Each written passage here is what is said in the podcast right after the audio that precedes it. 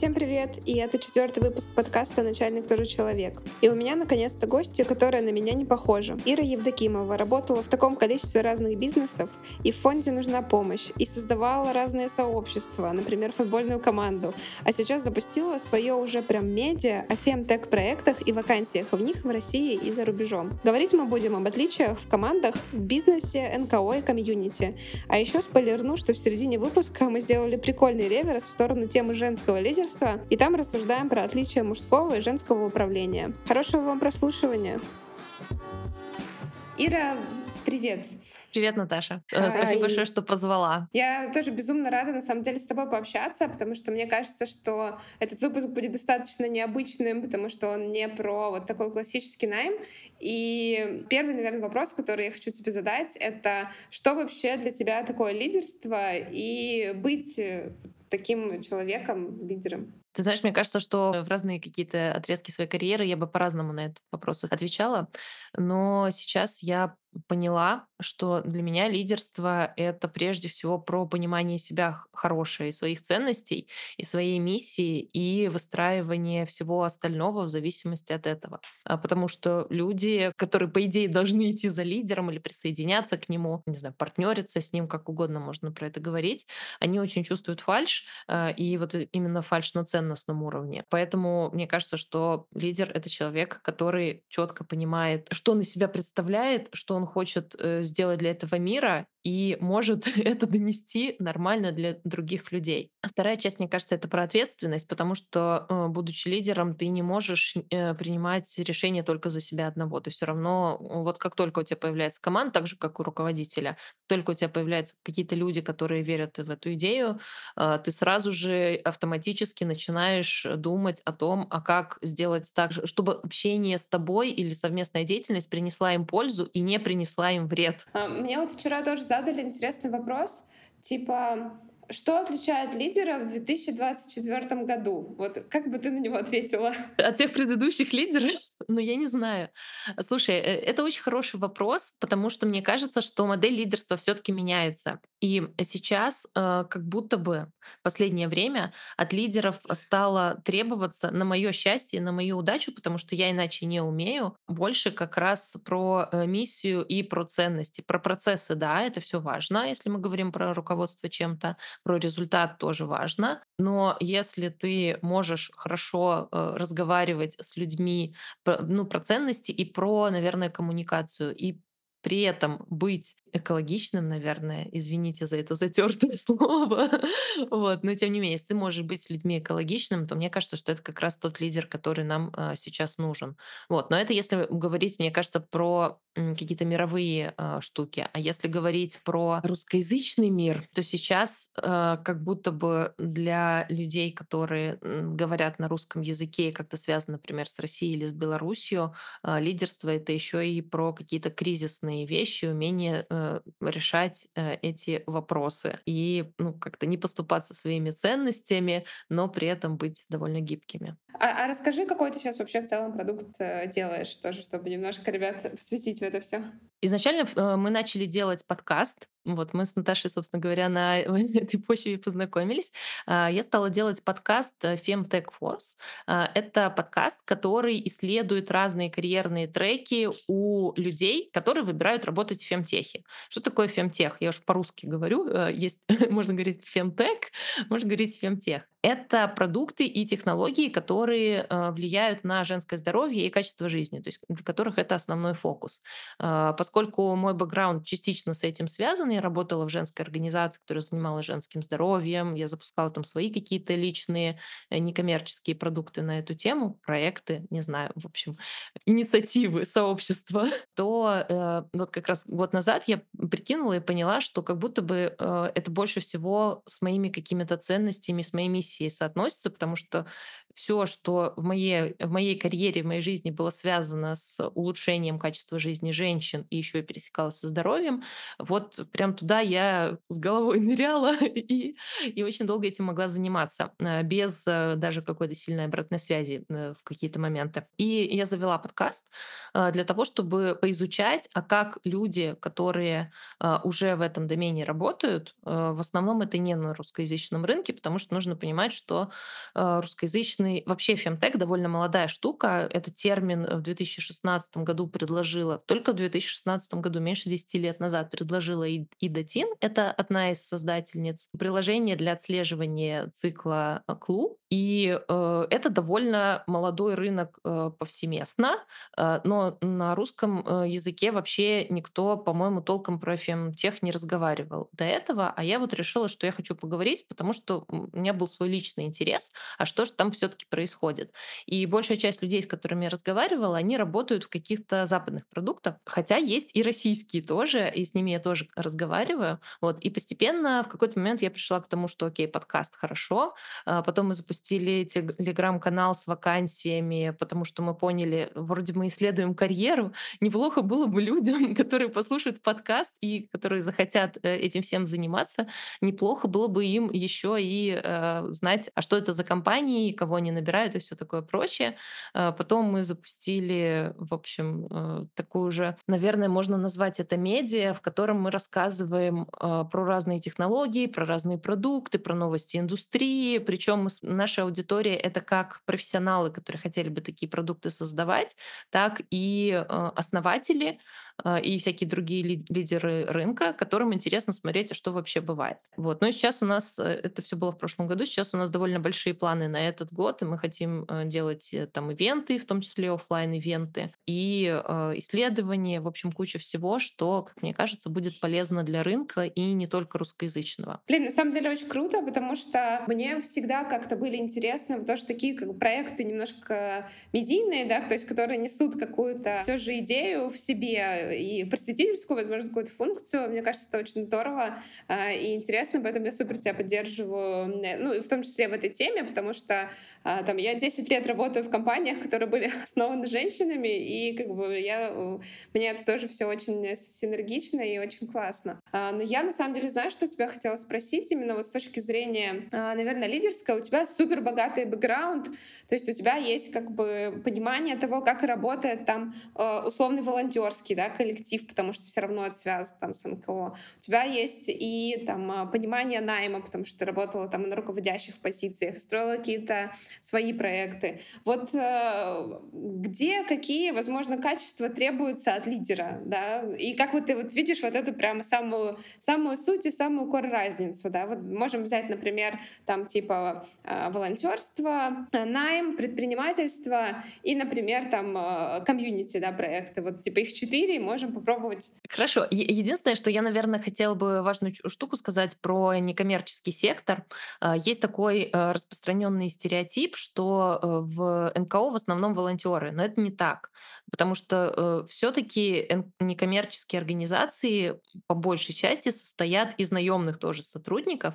Да, там есть какие-то части а, работы, которые делают волонтеры. Например, если мы говорим про, ну сейчас какой-нибудь пример приду. Например, э, наставники для детей-сирот э, — это волонтеры. Это люди, которые готовы свое время вкладывать в то, чтобы э, ну, там, какое-то время проводить с детьми и онбордить их в взрослую жизнь за пределами тех учреждений, в которых они живут. Вот. Но довольно часто там все-таки есть команда, которая получает хоть какие-никакие деньги. Часто не очень высокие, но на самом деле очень сильно это отличается в зависимости от того, что за организация и насколько успешна она в привлечении этих самых денег. И что касается, кстати, привлечения денег, то успешные организации, крупные организации, они не сильно отличаются изнутри по процессам от бизнеса, потому что там тоже важен результат.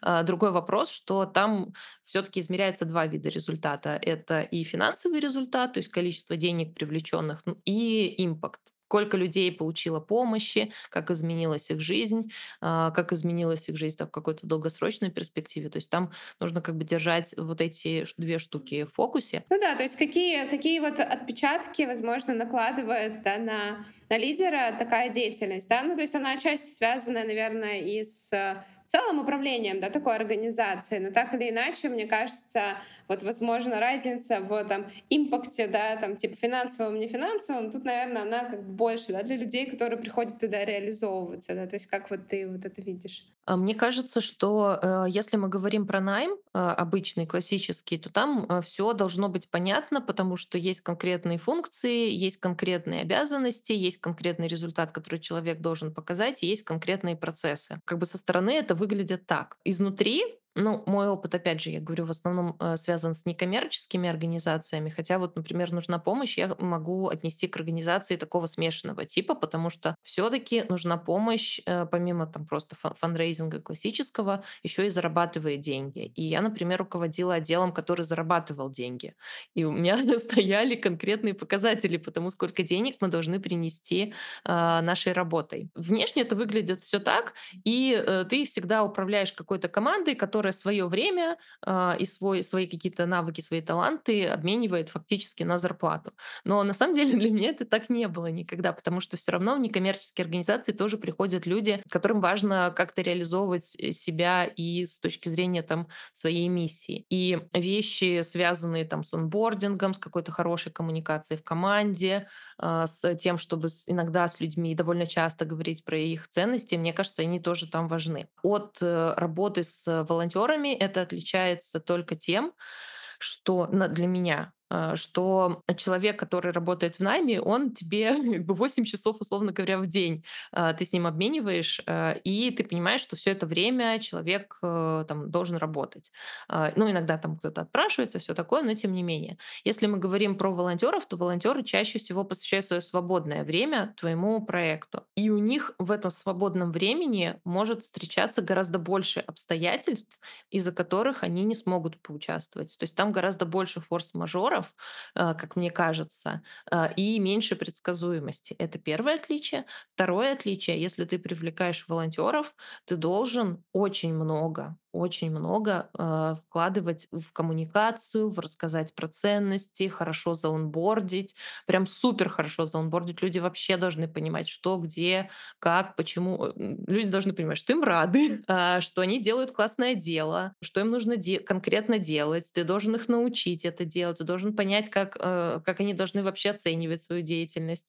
А, Ты должен понять, выгорают они, не выгорают, и если что, вовремя что-то с этим сделать. То есть как будто бы, на мой взгляд, там все-таки больше э, вкла- нужно вкладывать именно каких-то эмоциональных э, сил в поддержание этой коммуникации и в то, чтобы люди чувствовали постоянно свой какой-то вклад. На самом деле, я считаю, что любые люди, с которыми у тебя любые отношения, что коммерческие, что некоммерческие, а, им нужно подсвечивать их вклад в какой-то твой продукт или в твою жизнь, или в, об- в общее дело, неважно во что. Вот. Но все равно как будто бы с волонтерами этого надо делать больше. Так как-то принято. И отдельная тема про сообщество. Потому что, ну вот те типы сообществ, которые, например, я создавала, моя основная идея была в том, чтобы эти сообщества управлялись как раз представителями этого сообщества. Важен вот этот механизм переда- передачи людям лидерства за какие-то части э, задач, которые нужно делать.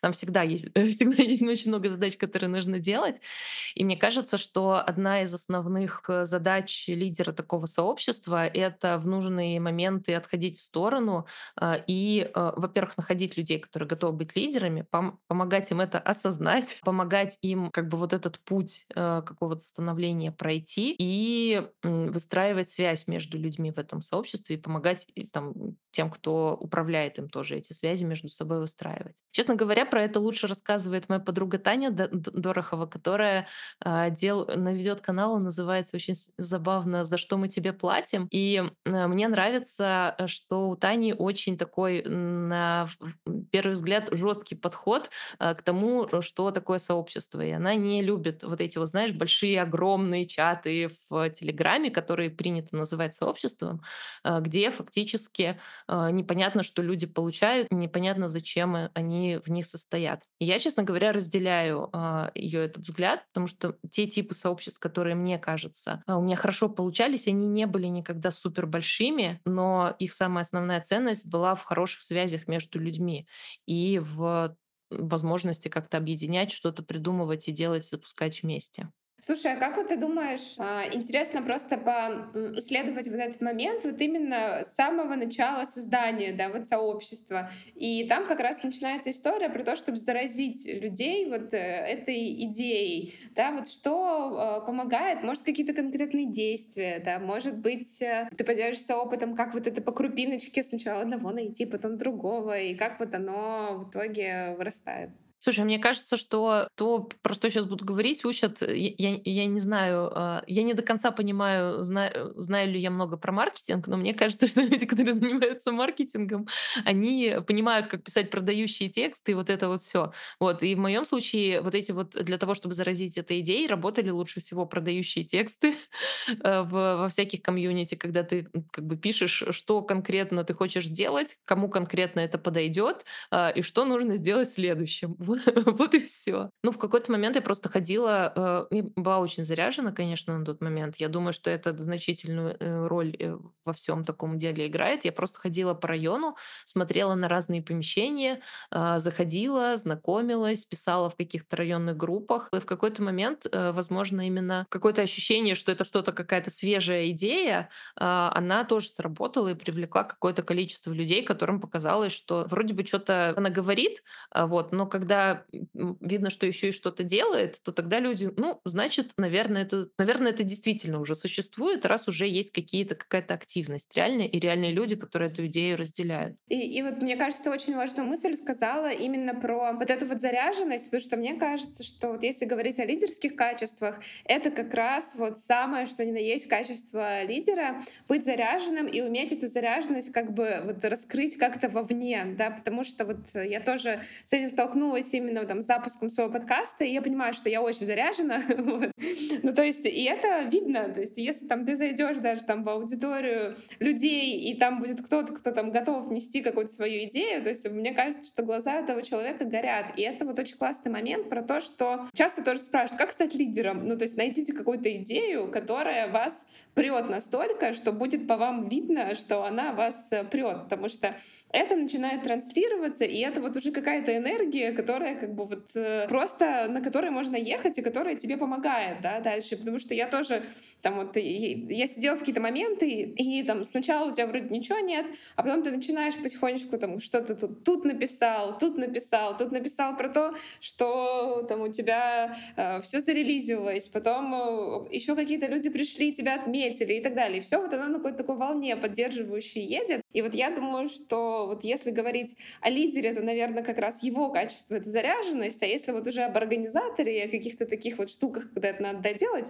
это вот умение эту волну подхватить и как бы на ней дальше вот э, поехать. И я думаю, что вот это, причем работает везде, в любом бизнесе, в любом комьюнити, да, то есть если ты вот как бы такой человек, как бы сам э, заряженный, то, в принципе, все вокруг тебя как-то и объединяются. Объединяются, да, но я бы не хотела, чтобы недооценивалась здесь роль каких-то процессов, потому что если ты привлек людей, тебе сразу же нужно их куда-то, во-первых, привлечь, объяснить, что им делать, создать для них какую-то комфортную среду, в которой они себя будут чувствовать нормально. Это все процессы. И я опять вспомню свою подругу Таню. Мы просто с ней каждый раз, когда встречаемся, э, мы постоянно злимся э, на те сообщества или на тех людей, которые э, людей куда-то привлекают и вообще не объясняют объясняют, никак о них не заботятся, не объясняют, что им делать и куда им вообще свои силы при, приложить. Э, с одной стороны. А с другой стороны, что как будто бы, если мы говорим про ивент-менеджмент, про комьюнити-менеджмент, про просто менеджмент,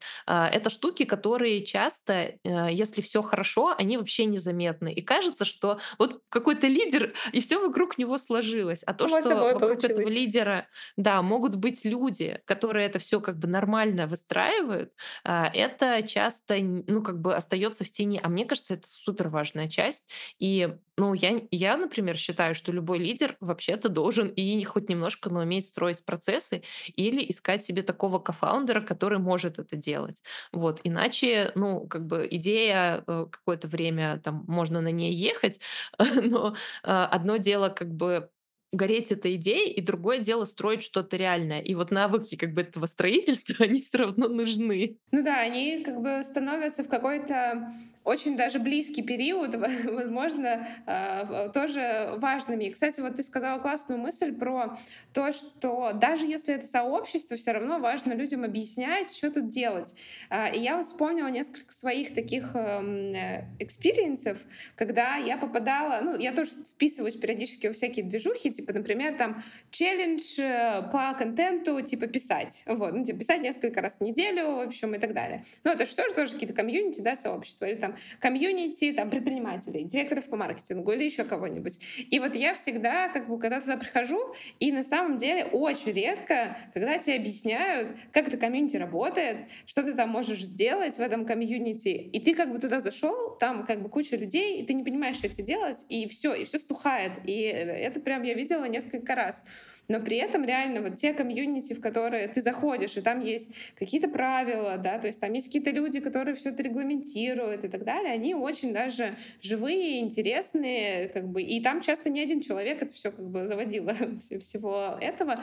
Для меня вот из таких, наверное, бизнесовых комьюнити есть эм, прикольная Mainbox, это CRM-платформа, они делают вот комьюнити вокруг своего продукта, то есть понятно, что оно как бы бизнесовое и коммерческое, но мне очень нравится, как ребята это организуют, ну, то есть у них там всегда есть встречи, то есть у них всегда есть какая-то структура, то есть э, там всегда есть люди, которые так или иначе какие-то темы поднимают, вот, и, и, вот, и сообщество живет, и при этом же у меня есть там парочка сообществ, там, директоров по маркетингу, где почему-то никто из этих людей, ну, то есть не взял, да, на себя какую-то какую-то вот ответственность по поддержанию жизни вот в этом комьюнити. Поэтому процессы, да, и вообще не менее важны, чем, как бы, чем идея, пожалуй. И я бы здесь еще хотела, наверное, в таком аспекте поговорить, для меня он очень важный, про э, женскую социализацию и про то, как э, женщины в лидерских э, всяких штуках себя проявляют. Вот я, наверное, буду говорить про себя, потому что все-таки все женщины разные, но тем не менее. А для меня соединиться со своей миссией признать ее и признать, что эта штука действительно ценная, это вообще-то было одним из самых больших челленджей.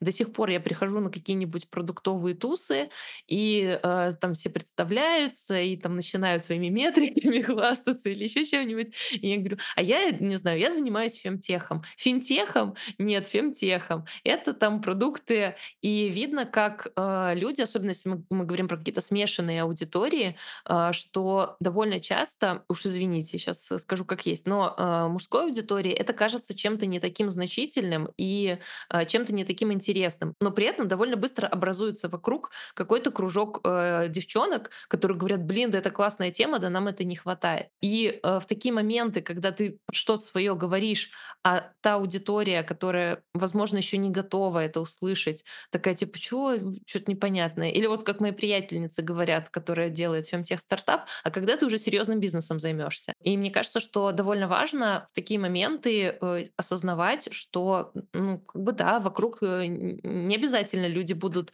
оценивать э, что, то, что вы делаете сразу по достоинству, сразу, я подчеркиваю, через какое-то время они все поймут. Ну, как бы довериться своей идее. Вот для меня это стало таким основным, как мне кажется, а, то, над чем я работала многие годы там и в терапии, и вообще везде, это принять, что те вещи, которые меня интересуют и кажутся мне важными, они могут стать важными для других людей и оказаться таким, даже если они пока еще в этом сомневаются, не уверены, верят в противоположное. Вот. И на самом деле в, этой э, штуке появляется какой-то такой азарт, потому что ты такой думаешь, угу, окей, ладно, у меня сейчас канал там 100 человек, э, я хочу коллабиться с кем-то большим, а кто-то большой считает, что я еще слишком маленький для него. Ну ничего страшного, он передумает или она передумает. И мне кажется, что э, вот для определенного склада там женщин, таких как я, это довольно значимый такой перелом, начать доверять доверять себе, своим идеям. А вторая часть про вот этот весь менеджмент, ивент-менеджмент, комьюнити-менеджмент и все такое прочее, это тоже э, как будто бы традиционно э, связано с таким женским трудом,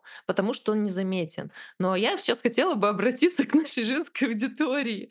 А если вы делаете такие вещи, блин, это очень классно. Мы вот э, сколько там, три минуты назад говорили, что с самым прекрасным видением без процессов ничего не поедет. Вы, пожалуйста, подсвечивайте, что э, как много вы действительно делаете для каких-то продуктов, для, для того, чтобы существовало сообщество, для того, чтобы были какие-то ивенты, для того, чтобы, не знаю, сотрудники в компаниях себя нормально чувствовали. Вот, и мне кажется, что это тоже какая-то вторая важная часть про уметь ценить то, что ты делаешь, и говорить про это, и говорить про это, ну, прям с гордостью. Я с тобой на самом деле полностью согласна, потому что э, я преимущественно работаю всегда в женских коллективах, ну, потому что фитнес-велнес проект так или иначе это все равно преимущественно женский коллектив, потому что это такая в целом тематика, которая больше близка девочкам, да, несмотря на то, что сейчас как бы гораздо больше там типа парней тоже про это. И я просто замечаю, ну, вот это просто интересно очень эта тема затронула на самом деле относительно того, как бы вот э, девушка-сотрудник и парень-сотрудник, да, то есть и всегда, когда это девушка или женщина, у нее, как правило, гораздо меньше а, уверенности в себе, да, у нее гораздо меньше каких-то амбиций, возможно, на какое-то лидерство, но я очень рада как бы работать всегда вот в таких э, местах, где это ценится, и действительно, мне кажется, что женское лидерство, оно немного отличается именно вот такой своей аккуратностью, да, возможно, и очень часто реально неверой в себя и в свои силы, и вот а, я думаю, что здесь, возможно, многих реальных поддержит эта вот история не про то, что обязательно там надо идти там, к психологу, терапевту и так далее, а про то, что замечать, как много часто всего мы делаем, да, и это прям буквально можно выражать в каких-то практиках, а, типа там подвести итоги за неделю, написать там все задачи, которые я сделала, да, и там поговорить с кем-то, порефлексировать и так далее. И я вот думаю, что это очень важно, потому что даже вот сейчас там работая над подкастом, подкастом. У меня есть э, а, девочка-помощница, и мы с ней вот сидели и, и в какой-то момент решили, что давай, а давай-ка посмотрим, сколько мы всего сделали. Потому что казалось, ну что там, ты запустил его, ну что-то поговорил с кем-то, там, выложил на площадке, там, что джингл подобрал. Но когда ты весь как бы стак задач собрал, ты такой, типа, блин, нифига себе, я вообще столько времени потратил.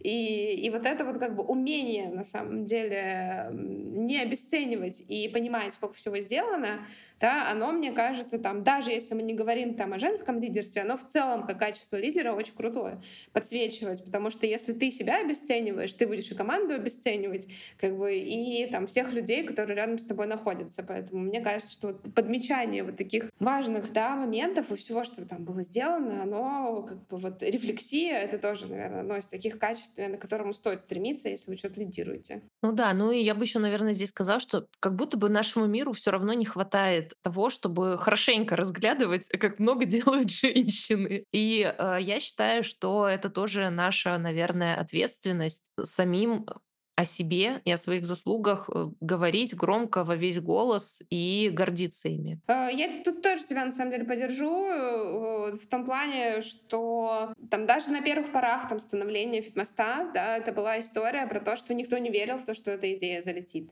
Да, и я знаю, сколько там наш фаундер Саша, сколько она отдала этому, чтобы пойти и доказать. И, и, и на самом деле, там, работая с ее пиаром, вообще там с пиаром женщины-предпринимателя, конечно, ты так или иначе сталкиваешься. Ну, то есть это очень часто вопрос, а кто за всем этим стоит? Ну, то есть как, какой мужчина стоит за этим всем? Ну, то есть поэтому такое все еще есть э, до сих пор, до сих пор. Вот. Эм, при всем при этом я прекрасно понимаю, что так действительно бывает. Ну, то есть э, есть очень много бизнесов, которые построены там семейными парами, условно, где женщина за креатив, как бы, а мужчина за цифры, например. То есть вот ко мне там приходят ребята на консультации, и вот они там рассказывают про то, что вот я в таком как бы бизнесе работаю. Но это вообще не умаляет как бы значимость возможности да, того, что может быть вообще наоборот, вот, а может быть вообще бизнес построен несколькими женщинами там, и так далее. Поэтому, к сожалению, эта проблема все еще есть, и о ней, к сожалению, я думаю, что сейчас будет все меньше говорить на российском поле, но при этом э, вакуум себе небольшой, в общем, можно создать все еще в крупных, наверное, городах. Поэтому тут я тебя тоже, конечно, поддерживаю в этой истории о том, что э, быть, быть заметной вообще не очень просто на самом деле. Да, и верить в то, что то, что я, например, несу миру, что это этому миру нужно. Но, блин, я, я вот уверена, что то, что я несу сейчас э, про технологии в сфере женского здоровья, это правда нужно этому миру. Э, потому что, ну, женщины как бы много чего делают, много за что отвечают, э, и на них лежит огромное количество ответственности. И я считаю, что через э, там какой-то поддержание вот этой вот экосистемы продуктов, связанных с женским здоровьем, я могу влиять на жизнь женщин, э, на жизнь э, там, русскоязычных женщин, на жизнь профессионалок, которые хотят работать в чем-то, что, ну не знаю, там женщина, ну, если умеет не знаю, программировать или продукт, или дизайнер, или неважно кто, чтобы она могла свои, не знаю, навыки относить в какую-то компанию, которая приносит пользу другим женщинам. Вот, и ну, я, я, я верю, что надо этим заниматься, и меня уже никто с этого пути не свернет, а, как бы мне не угрожали, а, ну, как, не то, что угрожали, но, знаешь, все равно есть как будто бы вот эти вот штуки, ты что, феминистка, что ли? Ну, во-первых, я феминистка, да, да, да, феминистка. Есть какое-то, знаешь, такое опасение, что а вдруг я буду слишком радикальной, и меня вот этот вот какой-то там э, кружок, э, в основном мужской, не знаю, инвесторский или еще какой-то не примет. Но я абсолютно уверена, что можно, если там вы верите в свое дело, то можно достучаться в любые двери. А, возможно, какие-то двери окажутся просто не вашими, не сойдетесь там по миссии, но точно можно найти э, и инвестиции. Мне кажется, сейчас женщин-инвесторов тоже гораздо больше стало появляться, которые уже вообще, вот извините, не надо ничего объяснять ни про менопаузу, ни про менструацию, ни про э, там женский организм, которые понимают, что это важно. На самом деле, да. И еще, мне кажется, отличительной особенностью женского лидерства, и вот именно если мы говорим даже там про поиск, например, инвестиций, это я слушала тоже там один из подкастов, в который ходила наша основательница Саша у Ани Ковалевой, и она сказала очень крутую мысль про то, что я даже ее обязательно здесь повторю, а, про то, что часто есть вот разница, там, не знаю, бизнес-модели, да, которая сделана, там, допустим, мужчиной-фаундером и женщиной-фаундером, да, только как бы та бизнес-модель, которая сделана женщиной-фаундером, она, скорее всего, сделана, типа, супер-сейф истории, без, там, без особо там нарисованных цифр, потому что там вот все как бы продумано, высчитано и сделано так, чтобы это было безопасно, да, и в отличие как бы от более амбициозной, скорее всего, там, там условно, там, мужской бизнес-модели и более рискованной. И, конечно, то есть, когда инвестор смотрит на эти две модели, модели, ему кажется, тут вообще нет амбиций, а тут вот они амбиции, как бы, и вот я, пожалуйста, дам в эти амбиции. И это вот, к сожалению, то есть до, до сих пор, там, да, если говорить там, о женском лидерстве и предпринимательстве, оно все равно как бы такое есть, и тебе надо как бы все равно, как там, девушке гораздо больше включаться в этот диалог и объяснять, да, там, то, какую там, условно, компанию там ты строишь. А ты знаешь, ты знаешь, это исследование, в котором доказали, что э, если фаундер женщина, то ее будут больше спрашивать про риски ее стартапа, а если мужчина, то про возможности. То есть э, тут еще вопрос на самом деле, как, э, как на это инвесторы смотрят, потому что как будто бы у них тоже есть какой-то стереотип про женщин, что они там, не знаю, меньше доверия или еще что-нибудь. Вот, и даже там женщинам-основательницам во время питчей, я просто ходила тут на вебинары, э, в общем, я не помню, но есть такая организация, которая поддерживает акселераторы и занимается тем, чтобы было больше финансирования получали стартапы, которые созданы женщинами-основательницами. Вот, и они даже говорят, что важно вот в эти программы акселераторов внедрять какую-то такой гендерную линзу и девушек готовить. Ну окей, хорошо, вы, вы на пиче стоите, вы рассказали, вам спрашивают про риски, а вы сами расскажите про возможности. Ну то есть э, я понимаю, что как бы это... А подстройтесь еще немножко под этот мужской мир, ну как бы, ну что делать? Вот сейчас он пока еще, еще чуть-чуть, еще чуть-чуть, еще навалимся, и, возможно, через какое-то время, ну, как картина изменится, и женщины будут больше инвестиций получать. Вот пока, кстати, ну, в Штатах э, стартапы, которые созданы только женщинами, они получают 2% венчурного финансирования всего лишь навсего. Но при этом, кстати, растет доля стартапов, которые получают деньги, э, где смешанная команда фаундеров. Это такой интересный феномен. Э, И я про это иногда люблю шутить, что типа если ты женщина, то при- придется звать кофаундера мужчину, так, чтобы повысить свои шансы. Э, Это шутка, э, конечно, Она немножечко имеет под собой обоснование все же. Ну, типа, э, как бы команда кажется надежней. Ну, типа, если у тебя несколько представителей как бы разных э, да, гендеров есть. Поэтому тут э, я как бы... Да, для меня это тоже просто очень как бы интересная тема. И круто, кстати, что мы ее затронули, да. Возможно, наш выпуск будет гораздо больше про женское лидерство, чем про комьюнити. На самом деле и это классно. И тут я бы хотела тебя, наверное, еще поспрашивать вот в целом там по твоим опытам, э, там, связанным с э, именно там лидерством женщин. А, Как ты видишь э, женский нетворк, да, и вот эти как бы слабые связи? Мне кажется, что они гораздо быстрее образуются, возможно, чем какие-то мужские, потому что они часто могут быть там типа на э, не только на рабочей платформе, да, то есть они часто могут ор- гораздо быстрее образовываться по каким-то, не знаю, событиям в жизни, которые у нас происходят, да. Я просто э, там вот сейчас я нахожусь как раз в таком как бы положении, да, когда на самом деле э, происходит вот эта вот смена как бы выхода из одного какого-то условно рабочего сообщества в там сообщество сначала беременных, а потом родивших. И оно на самом деле, с одной стороны, очень токсичное, и там есть очень много советов и как бы и так далее, но с другой стороны, очень поддерживающее. ну, то есть потому что как бы ты все равно можешь найти как бы, да, людей, которые по твоему... С, с такой проблемой, например, сталкивались. Вот, или еще что-то. Хороший вопрос. Честно говоря, у меня немножко скошенная картинка. Она больше связана с тем, что если говорить про статистику, то 70, по-моему, 6 основателей фемтех-стартапов— это женщины. Вот. И поэтому мой нетворк, из-за того, что мне хочется общаться с основателями и с основательницами, он больше связан с женщинами. Это, во-первых, э, это если говорить про там именно тех, кто делает какие-то продукты, связанные с женским здоровьем. Но поскольку я в этом году, в этом уже в прошлом году осознала э, свою новую предпринимательскую идентичность, я поняла, что мне также интересно было бы общаться с другими предпринимателями. Но лично для себя я не говорю, что я никого не читаю мужчин, я читаю мужчин, но лично для меня ролевыми моделями, которые, мне кажется, мне больше подходят, скорее являются женщины. Потому что я понимаю, что как бы а, я ищу кого-то, у кого похожий, может быть, бэкграунд. Э, Ну, там, я, например, из регионов, да, у меня там э, на старте не очень хорошо было все с английским. А, Я вообще там из семьи врачей и всякого такого про социальное, и- а не, не про предпринимательство. И мне все-таки проще идентифицироваться с другими женщинами-предпринимательницами, и я больше доверяю тому пути, кото- про который они рассказывают, мне его проще приложить на свою личную жизнь, чем а, то, что рассказывают парни. Хотя парни иногда очень интересное рассказывают, но я, знаешь, там иногда хожу на какие-то тусы смешанные, и там, когда начинаются все эти шутки про познакомиться с девушкой, и ну, какие-то, знаешь, такие пацанские, я думаю, ой, господи, так, ладно, хорошо, попробуем, попробуем услышать э, что-нибудь, что будет мне полезно.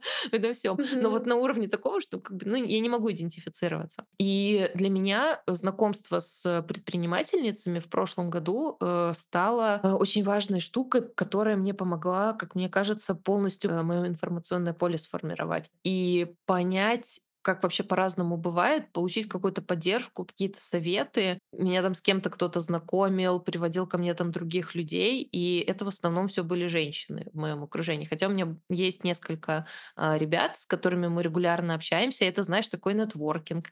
Вот мне, не знаю, Коля, слышишь ты или нет, вот меня есть знакомый Николай, совершенно прекрасный э, молодой человек, который делает стартапы, которые частично пересекаются с моими интересами. И он мне раз в несколько месяцев пишет и говорит, привет, Ира, как твои дела? Давай созвонимся. Мы с ним созваниваемся, обмениваемся, кто, у кого что происходит, потом друг другу что-то советуем. Вот. И это тоже совершенно потрясающий контакт. Ну или вот я, например, познакомилась на конференции с парнем, который в стартапе, э, который з- э, при помощи компьютерного зрения там распознает на снимках всякие штуки, включая рак груди. А, Он э, глава AI департамента, наверное, этого стартапа. Вот. И он тоже оказался очень классным. И я тоже очень рада, что вот у меня появился такой как бы знакомый парень, который, чей канал я читаю, и кто мне как бы интересен и близок. Но если говорить именно про какой-то путь, то все-таки я на женщин больше смотрю. Я бы сказала, что у меня тоже 50-50. То есть я вот есть в одном предпринимательском комьюнити в стартап лидершип.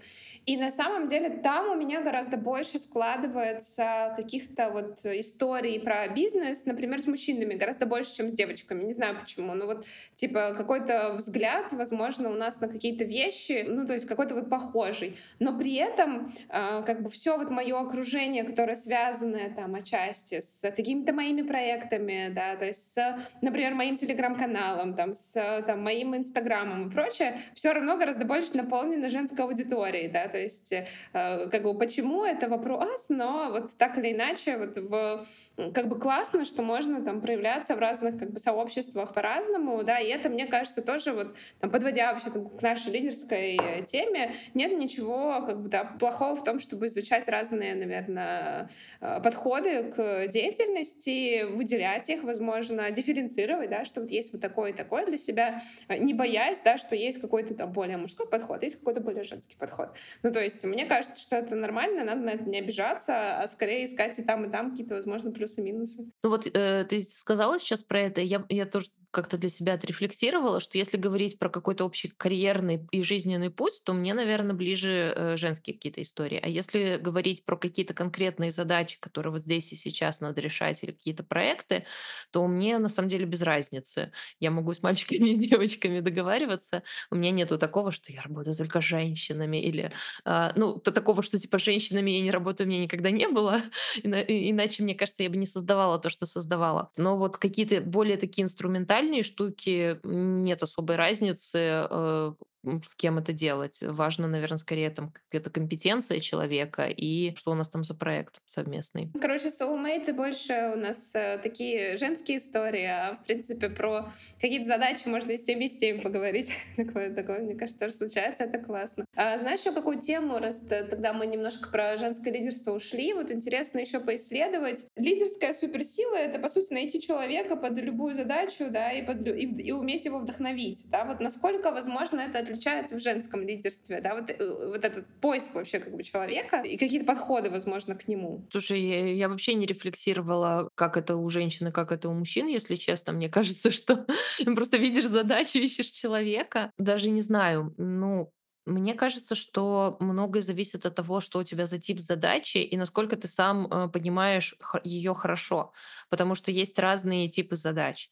А, Есть задачи, там, ну, например, э, у меня все равно такой скорее, я больше, наверное, про видение, там, про процессы, про вот это вот все. И я не умею кодить, например. И я не всегда могу сформулировать там какую, э, даже конкретно какая, какую задачу мне надо решать или как ее решать. Но точно могу сформулировать, кто мне нужен для, для этого. Не знаю, мне, э, мне кажется, что инструментально сейчас люди примерно одинаковым способом ищут. Из таких небольших команд все равно через какие-то там чаты, каналы, через рекомендации и все такое прочее. У меня был один раз опыт удачный э, найма человека через HeadHunter, но этот человек, эта девушка очень хорошо понимала, чем мы в «Нужна помощь» занимаемся.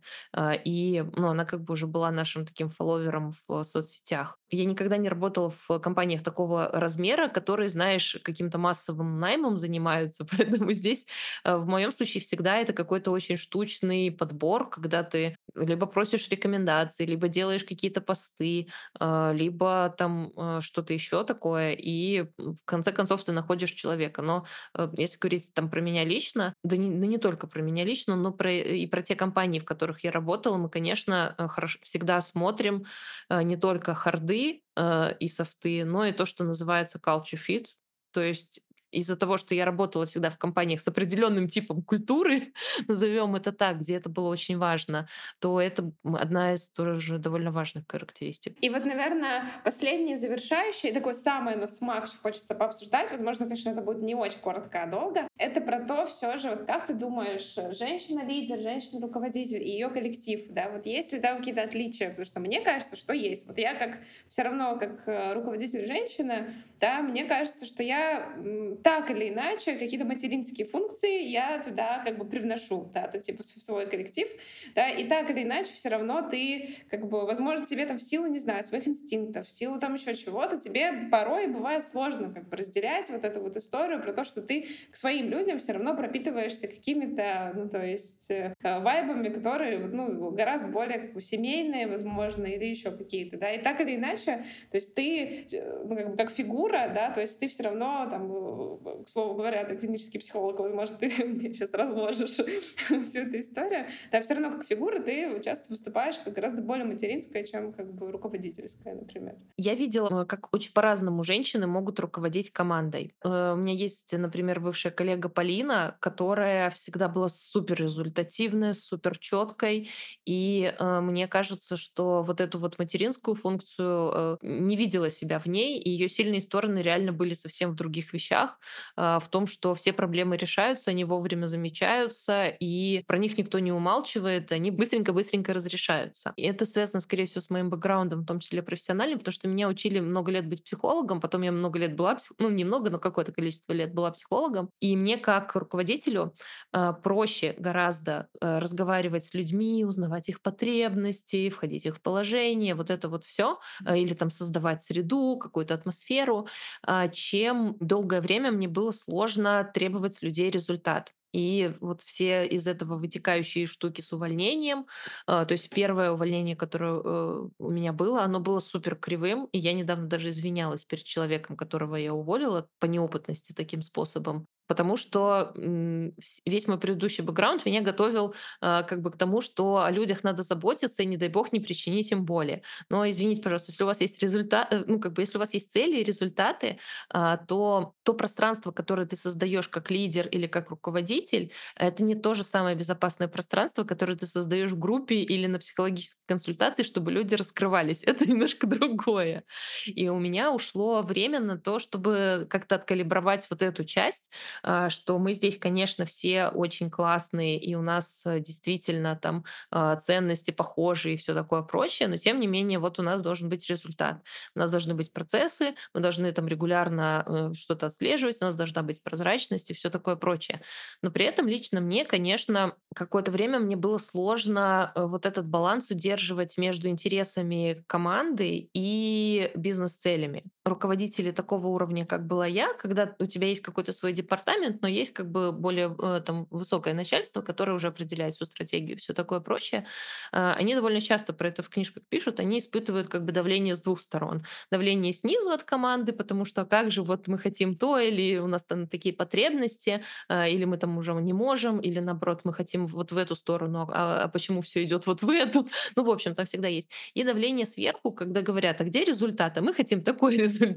Мне было сложно а, какую-то прям реально серединную роль здесь за- занимать, потому что я всегда склонялась к тому, чтобы а, защитить как-то свою команду и подумать о том, как сделать так, чтобы в команде выстроить какие-то эффективные процессы для того, чтобы все-таки эти цели реализовать, или как команде эти цели новые, там, поменявшиеся, донести так, чтобы люди это все поняли и все такое прочее. Но я не думаю, что это особенность женского лидерства, если честно. Мне кажется, что в моем случае это особенности моего бэкграунда тоже, потому что я все-таки пришла из помогающих как бы а, специальностей, из, из семьи, в которой люди занимались тоже всякими помогающими практиками, и э, в этой ситуации довольно сложно перестроиться сразу на какой-то более бизнесовый а, подход. Но я в своем случае нашла э, решение такое, что даже если мы говорим про какие-то предпринимательские штуки, а, я выбираю все равно вещи, которые все равно как бы связаны с импактом.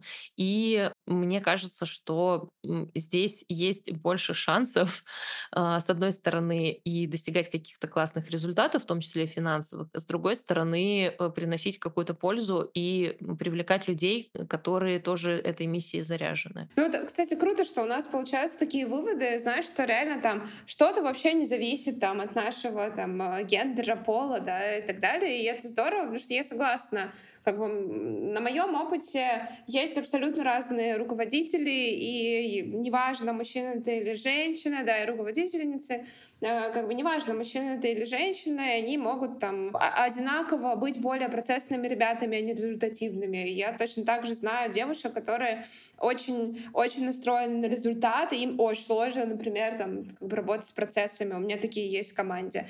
Вот. И в этом, как бы, в этом, возможно, вся крутость работы каким-то начальником или руководителем, что ты можешь подбирать себе лидеров, то есть с абсолютно разных, да, абсолютно разным бэкграундом, абсолютно разными там, стремлениями. И классно, что это вообще не про там, нашу гендерную историю, вот, а про, как бы, ну, что это, в принципе, все можно отбалансировать и а, найти а, абсолютно как бы разных людей. Вот, это, это супер. Я думаю, что можем э, как заворачиваться и пойти к концу. Спасибо тебе, Ира, большое за, как бы, за все твои истории, потому что я слушала и в какие-то моменты проваливалась прям в картинки э, того, как ты выстраиваешь какие-то проекты и сообщества. Это было очень здорово. Вот, очень интересно было послушать про твой бэкграунд и вообще про мысли. И классно, что мы вырулили на тему женского лидерства, потому что, мне кажется, она куда более объемная, чем тема просто комьюнити. Вот, поэтому спасибо тебе большое, что ты заглянула вот ко мне на огонечек. Да, спасибо тебе большое, Наташа. И я желаю твоему подкасту а, много, не знаю, много прослушиваний, потому что мне кажется, что то, что ты делаешь, и то, как ты это делаешь, как ты это обсуждаешь, это правда очень круто и достойно того, чтобы как можно больше людей об этом узнали. Спасибо.